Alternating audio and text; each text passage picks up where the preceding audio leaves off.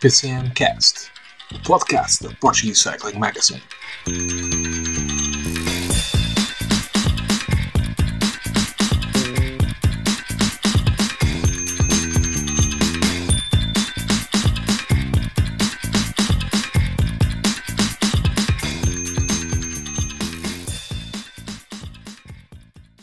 Todos, sejam bem-vindos ao PCMcast, o podcast da Portuguese Cycling Magazine. E estamos aqui para mais um episódio especial dedicado à volta a Portugal, agora na análise à segunda etapa. Tivemos vitória da fuga. Nós ontem tínhamos alertado que, apesar da etapa ser muito propícia a uma chegada ao sprint, não era certo que isso, que isso viesse a acontecer. E hoje vimos Kyle Murphy, corredor da Rally Cycling, a vencer na chegada a Castelo Branco, num dia que contou ainda com a surpresa de Johnny Brandão a atacar a entrada do último quilómetro e a conseguir uma vantagem de 5 segundos em relação ao, ao pelotão, que o coloca em quarto na geral. Mas vamos primeiro aqui apresentar novamente o Tiago, está, está hoje connosco. Olá Tiago, seja bem-vindo mais uma vez começar pela, pela questão do dia, como temos, como temos feito sempre em busca de uma curiosidade. E a pergunta que nós lançamos hoje no Twitter foi: quem foi o primeiro corredor natural dos Estados Unidos a ganhar uma etapa na, na volta a Portugal? Em primeiro lugar, olá a todos, uh, cumprimentos para todos. E, e agora, depois desta questão que tu me fizeste, uh, era uma questão um bocado complicada. E eu lembrava-me de uma vitória de de um americano, que foi JQ, uh, que ganhou em, em Viseu, uh, mas isto foi em 2000, 2013. Mas essa não foi a primeira vitória, porque a primeira vitória foi mesmo em 2011 de pela mão de Jacob Ratt em, uh, na, na certa, numa etapa em fuga, creio eu. Uh, não me recordo muito bem dessa etapa, mas lembro-me que, que ele veio na equipa de desenvolvimento da Garmin, na altura, a Chipotle, e, e ganhou nesse ano. Foi o primeiro americano a, a conseguir vencer aqui na volta a Portugal. Foi uma etapa, com, curiosamente, com chegada acertada, de onde eles, eles partem amanhã.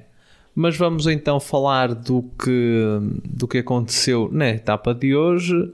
Uma fuga que parecia inofensiva ao princípio, apenas três corredores: Marvin Schulan, uh, também, como já dissemos, aquele que veio a ser o vencedor da etapa, Kyle Murphy da Rally Cycling e também o eh, Andrew Turner da Swift Carbon mas eles conseguiram construir desde cedo uma, vanta uma vantagem muito interessante, com cerca de 8 minutos. No pelotão, apenas a equipa da Tafer Mortáguas chegou à frente para tentar controlar. Eh, foi uma, uma certa, não sei se podemos chamar de desorganização, se as equipas também a não quererem uh, tomar, uh, tomar as rédeas da perseguição mas Kyle Murphy acreditou, os homens da fuga também, mas foi o americano o mais forte.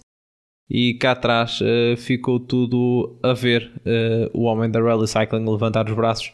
Tiago, nós tínhamos deixado no ar ontem esta, esta questão que não era uma certeza que, que seria um triunfo dos homens do pelotão, porque era uma etapa que apesar de ser propícia a, uma chegada em pelotão compacto, tinha algumas subidas que podiam confundir as contas, mas uh, acabou por ser mesmo a falta de entendimento das equipas no, no pelotão. Primeiro tivemos a Tafer, depois uh, surgiu também a Kern Pharma e a Caja Rural e um pouquinho da Burgos também, mas foi alguma falta de entendimento na hora da perseguição que permitiu esta vitória de Kyle Murphy no dia de hoje. Eu concordo em absoluto contigo. Eu, eu creio que foi mesmo a falta de organização do pelotão que levou a que Kyle Murphy eh, levasse esta vitória em Castelo Branco. Acredito que hum, o pelotão não, não quero dizer que se desleixou um bocado, mas que uh, deu uma grande bebe à fuga ao, ao dar uh, quase 10 minutos de avanço. E como sabemos, as equipas dos sprinters principalmente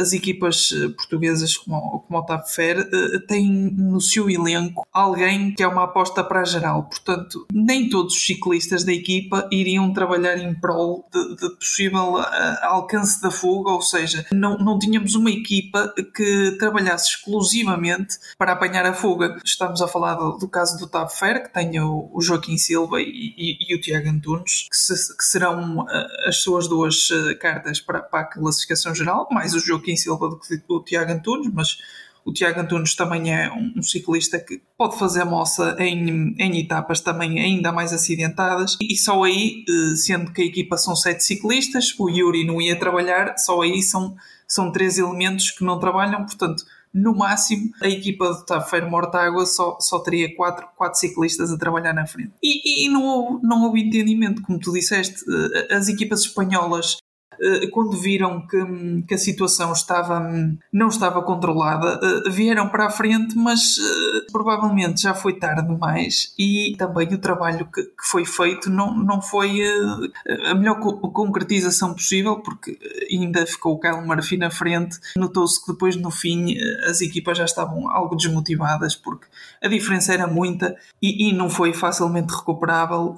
Pedia-se também mais, mais equipas a ajudar a perseguição Podemos falar, por exemplo, da Antarte Feirense, que ontem uh, fez um trabalho eh, bastante bom na subida da Rábida e hoje não, não vimos a Antarte Feirense na frente. O Loltano, o Lolé Conselho, também, não, também hoje não esteve, não esteve na frente. A Burgos também trabalhou timidamente hoje, depois de Molnar ter ficado em segundo ontem, um, ehm, mas também Molnar hoje acho. No final teve envolvido numa queda, também, eh, também as coisas não correram particularmente bem a Burgos. Eh, de resto, não podemos apontar hum, mais nenhuma equipa que tivesse pretensões eh, para trabalhar na frente. Nem a FAPEL, nem a W52 Futebol Clube do Porto hoje tinham tinham esta etapa como objetivo. A W52 Futebol Clube do Porto, com o Daniel Mestre, podia, podia ter um, também trabalhado para ele, mas uh, sabemos perfeitamente que, que, as aspirações da W52 Futebol Clube do Porto são à geral e não a etapas ao sprint com, com o Daniel Mestre. Portanto, uh, acredito que se o trabalho tivesse sido feito de forma mais regular e mais cedo, a fuga teria sido alcançada. No entanto, acho que foi uma excelente vitória do, do Kyle Murphy, um ciclista americano que, inclusivamente, foi a sua primeira um, vitória como ciclista profissional. Ele que tem 29 anos, foi, foi um dia memorável para ele. Ele, ele depois, na, na flash interview, eh, também, eh, também deixou isso bem patente. Das dificuldades também que é um ciclista americano nesta nesta altura da pandemia, os ciclistas americanos não têm tido muita sorte com as provas no, seu país. Uh, julgo eu que nem, nem, nem estão a haver sequer provas profissionais de ciclismo.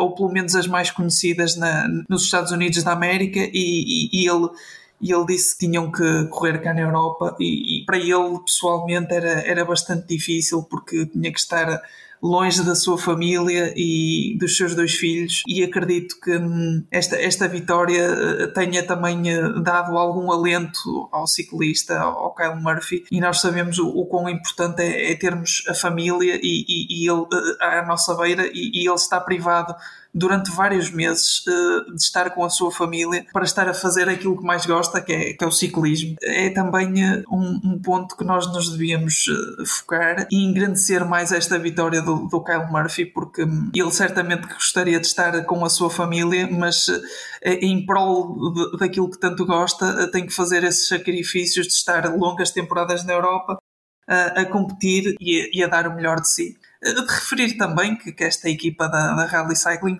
tem algum staff português uh, e, e, também esta vitória uh, deve, ter, deve ter sido bastante celebrada no seio da equipa e no seio da comitiva portuguesa da Rally Cycling. Sim, são pelo menos uh, o José Souza, pai do, do José Souza, ciclista da, da Kelly Simolds, é um dos é um dos massagistas e também o Nelson Vitorino, ex-ciclista do, do Tavira, principalmente durante muitos anos, também faz parte do, uh, do staff da equipa. E falavas do, do Kyle Murphy durante a etapa.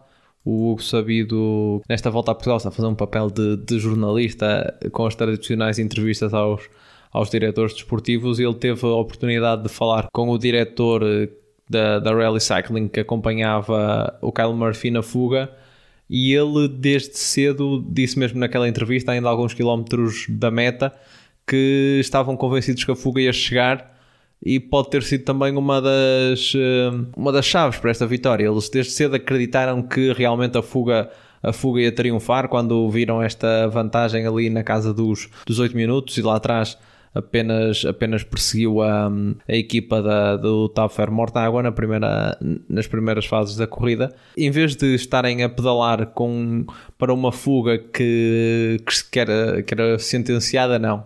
Estavam, a partir daquele momento, a pedalar para, para a vitória na, na etapa. Pode ter sido aí a chave. Os, os homens da, da Rally Cycling perceberam que eh, de facto estavam ali com, com a hipótese de vencer a etapa e o Kyle Murphy foi, eh, foi muito inteligente na gestão da, da etapa e uh, soube claramente onde, onde atacar, que seria naquela rampa que nós referimos ontem, à entrada da cidade de Castelo Branco, que tinha que que dar a sapatada final e foi aí que eliminou o homem da Swift Carbon, que foi o último a descolar.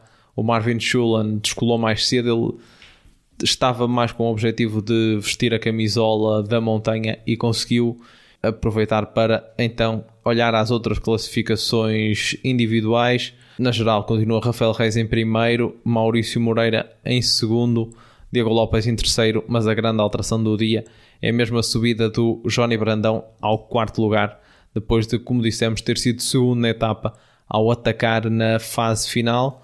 Nos pontos, Kyle Murphy é agora o líder, 45 pontos, 40 da vitória da etapa, mais alguns amealhados ao longo do dia nas, nas metas volantes. Luís Gomes, segundo com 44, Rafael Reis, terceiro com 40. Prémio da Montanha, como já dissemos, Marvin Chulan é o novo líder com 15 pontos. Hugo Nunes, anterior líder, tem 11. Juventude mantém-se tudo igual. Yuri Holman da Movistar é líder, seguido do colega Abner Gonzalez e terceiro para Alex Molenar.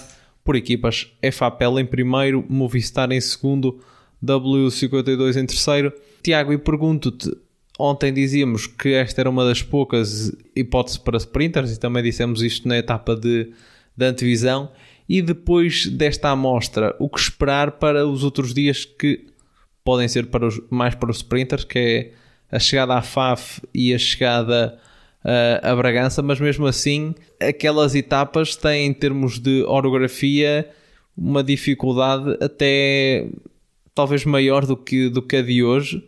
A coisa não está fácil depois de hoje para, para os sprinters nesta volta a Portugal. Já o sabíamos à partida e hoje parece que foi ainda mais o confirmar dessa, dessa situação.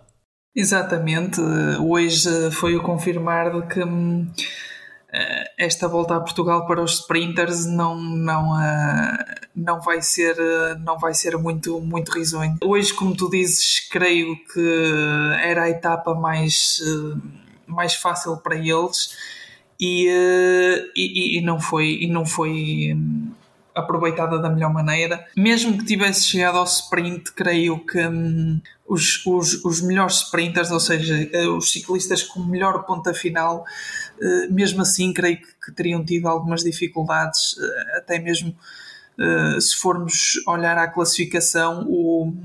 o Yuri chegou em 11 e, e foi batido por alguns ciclistas que não, que não são sprinters puros, ou seja, também pode pesar aqui o facto dele, como já não está a lutar pela etapa, que não, que não tivesse dado tudo, mas acredito que hum, esta etapa com sobe e desce, sobe e desce, e, e, e mesmo sendo a etapa mais teoricamente mais fácil para os sprinters, eh, retirou alguma da energia do Yuri. Eh, outro dos sprinters que nós falamos, por exemplo, o, o Henrique Sanz, chegou completamente atrasado nesta etapa eh, creio que chegou a mais de 6 minutos eh, da frente, portanto, eh, se o Henrique Santos já chegou assim nesta etapa, o que dizer da etapa de Faf e, e, e da etapa de, de, Bragança, não é? como tu já referiste, são um, bocado, um bocadinho mais duras que, que esta em Castelo Branco. E quanto a mim, eu acho que os sprinters irão ter muita dificuldade nessas duas etapas. Não vai ser muito fácil e, e, e temos a condicionante de, de já serem etapas que já vamos ter mais umas etapas em cima, já serão as, quase as etapas a meio da próxima semana, basicamente. Portanto, a etapa 6 e a etapa 7, tendo já uma etapa da torre uh, nas pernas e, e, e, uma etapa com a chegada à Nossa Senhora da Assunção, acredito que, que, os sprinters tenham mesmo a vida muito pouco facilitada daqui, daqui para a frente nesta volta a Portugal. E vamos já falar do se eles têm uma, uma vida dura amanhã, então o que dizer? Porque chega a etapa rainha, chegada à torre. Sei que não é bem é, é, é etapa rainha pela passagem na torre, mas a etapa em si resume-se à, à subida final. Claro que é, que é muito dura, mas existem etapas que, em termos de uh, montanha e associar-se àquelas clássicas etapas de montanha que costumamos ver uh, no Tour, por exemplo, a etapa de Mondinho de Baixo tem, tem muito mais uh, a ver com isso do que a etapa de amanhã, mas é, é sempre a chegada ao ponto mais alto de Portugal, uma das etapas mais esperadas dos, dos adeptos de ciclismo durante, durante o ano em Portugal partida da Sertã, chegada à torre, subida pelo lado da Covilhã, 170 km, uh, pelo caminho, sprints intermédios em Oleiros, Fundão e já na, na cidade da Covilhã, já em, plena, em pleno início de subida. Metas de montanha temos uma de quarta categoria e duas de terceira. Claro, coincidente com a chegada, a categoria especial da subida da torre são 20 km com uma inclinação média de 6,5%, mas pelo caminho a zona das Panhas da Saúde é claramente a mais dura.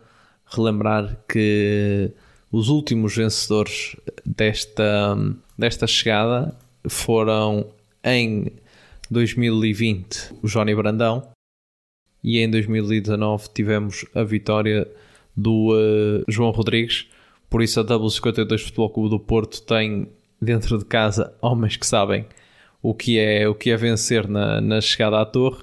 Aliás, só outros dois corredores neste pelotão uh, que, que, estão à partida nesta volta a Portugal já venceram também na, na torre, que, que são os casos do Gustavo César Veloso e também do André Cardoso, se bem que nenhum deles por esta, por esta vertente, venceram todos na altura pela, pela vertente de, de ceia.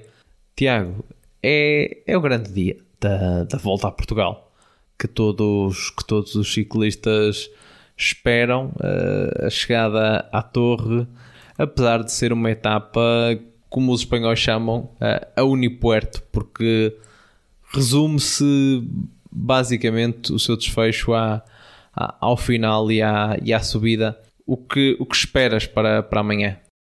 Eu amanhã espero uma subida final animada. Vamos ver se, se irá acontecer ou não. Eh, como tu referiste, isto é uma etapa espanhola do Unipuerto e a ação só se centrará mesmo no final, na subida à torre. Eh, eu estou à espera de, de ver, de ver alguma, alguma ação. A ação que, que nós todos esperamos nesta etapa, nesta etapa rainha da Volta a Portugal. Toda a gente quer sempre um bom espetáculo na Torre uh, e eu também gostava de, de, poder ter um bom espetáculo na Torre amanhã e, e acredito que sim.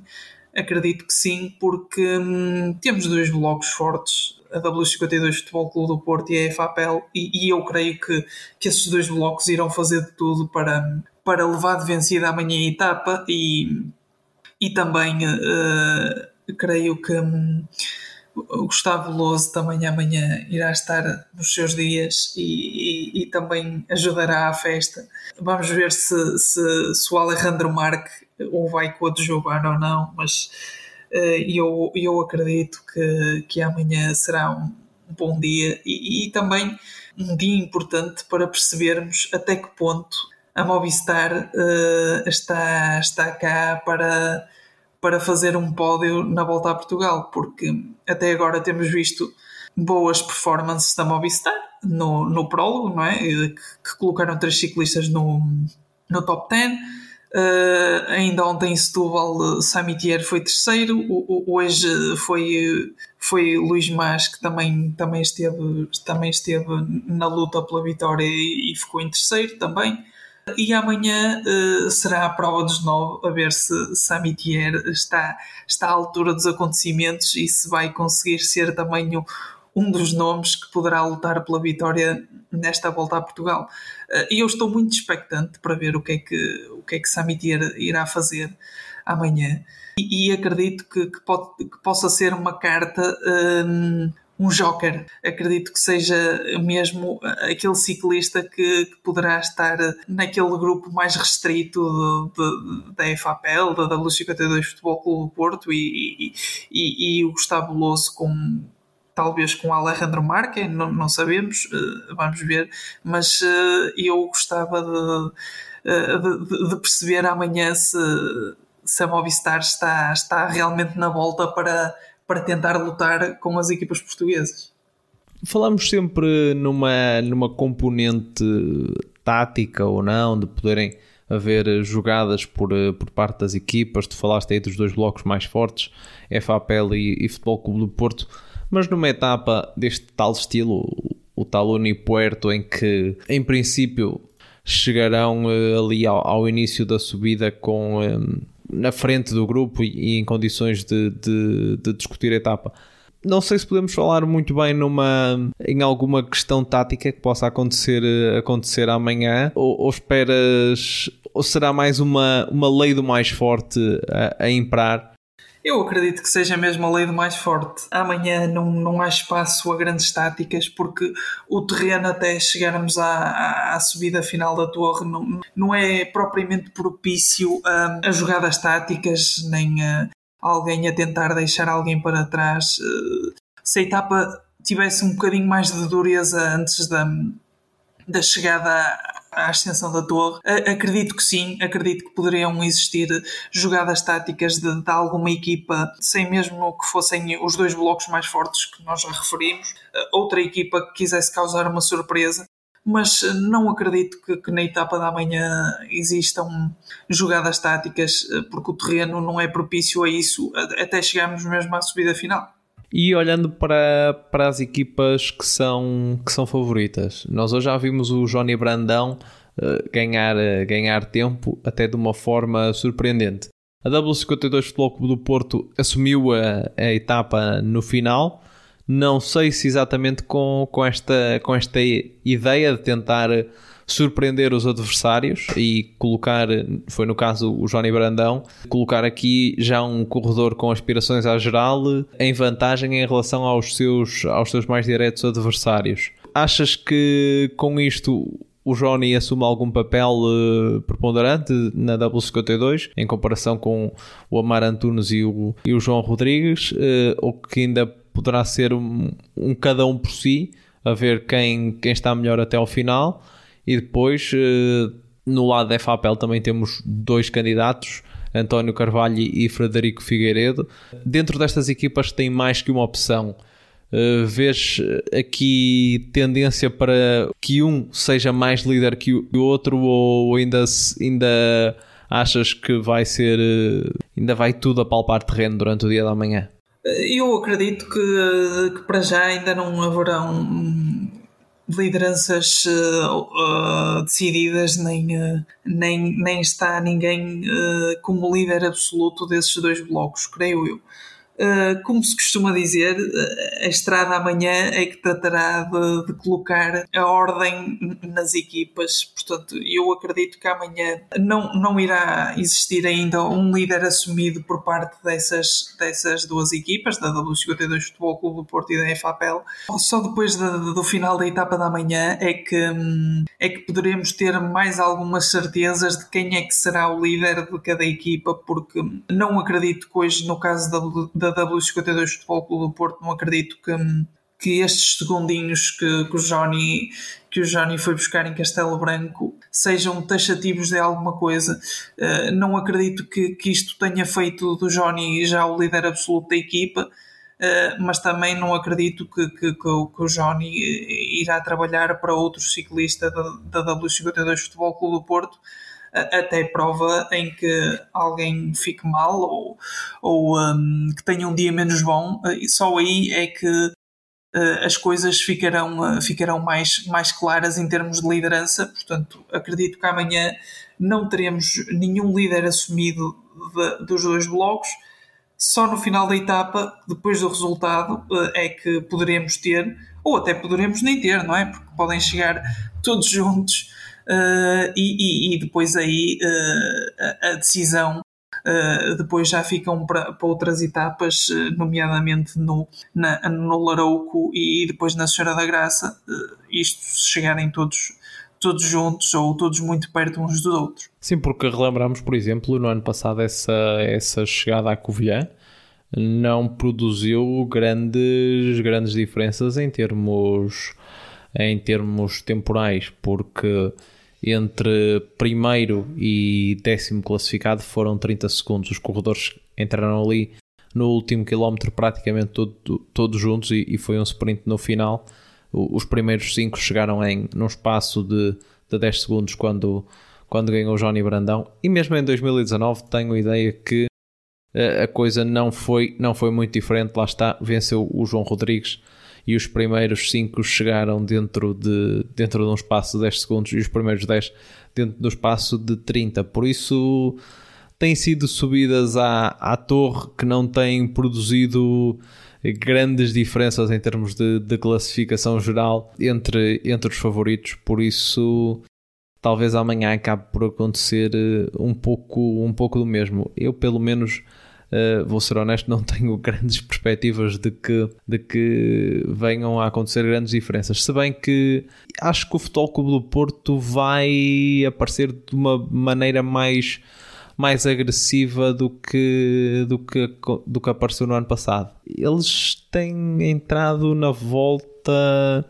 muito, muito off the record. So, hoje sim aparecer, apareceram na, na fase final e, eh, claro, um, conseguiram desde já capitalizar com esta, com esta vantagem que alcançam o, alcançam o Johnny Brandão. Mas eu acho que com aqueles três que eles, que eles têm, algum deles amanhã tentará, tentará atacar de longe, até para forçar os adversários a, a perseguir. Vamos ver o que, é que, o que é que irá acontecer. E para isso, claro, Tiago, vamos às nossas habituais apostas. Qual a tua aposta para amanhã? Olha, David, eu tenho aqui uma aposta que, que, que vai fugir um bocadinho do que se calhar as pessoas estavam à espera. Não, não vou apostar num ciclista da W52 Futebol Clube do Porto, vou apostar no Frederico Figueiredo. Acredito que, que amanhã irá tentar mexer, porque sabemos que o Frederico não é tão bom contra-relogista como, como o António Carvalho, falando do, do ciclista da própria equipa, nem o João Rodrigues eh, e o Amar e o Johnny, ou seja, está num patamar um bocadinho abaixo e, e acredito mesmo que, que, o Frederico Figueiredo amanhã poderá, poderá levar de vencida a etapa na torre, eh, até porque ele estava em muito boa forma antes da, volta a Portugal e, e, acredito que, que amanhã não irá querer deixar os créditos por mãos alheias. Eu vou apostar no, no vencedor em título da Volta a Portugal. Vou apostar em Amar Antunes para, para vencer amanhã. Vamos ver se o Dorsal 1 confirma, confirma as minhas expectativas. Amanhã cá estaremos para, para, para comentar, se bem que amanhã não, já será, já será hoje porque o episódio uh, já, já, sai, já sai no sábado. Amanhã estaremos provavelmente logo logo no fim, no fim da etapa a gravar porque é um sábado, estamos com mais com mais disponibilidade para, para o fazer, por isso amanhã já teremos um rescaldo mesmo em cima, em cima da hora. Esperemos que com muita ação para comentar. Tiago, muito obrigado mais uma vez por, uh, por estar connosco. Agradecer a quem esteve desse lado e a quem nos tem acompanhado nesta cobertura diária da, da volta a Portugal. Já sabem, partilhem o podcast com os vossos amigos, enviem naquele grupo do WhatsApp ou do Telegram onde falam de ciclismo, partilhem naquele, naquele grupo do Messenger, sei lá, como preferirem. E claro, sigam a Portuguese Cycling Magazine nos, eh, nas redes sociais, seja Facebook, Instagram e Twitter. Até amanhã, depois da etapa da torre. Um abraço a todos.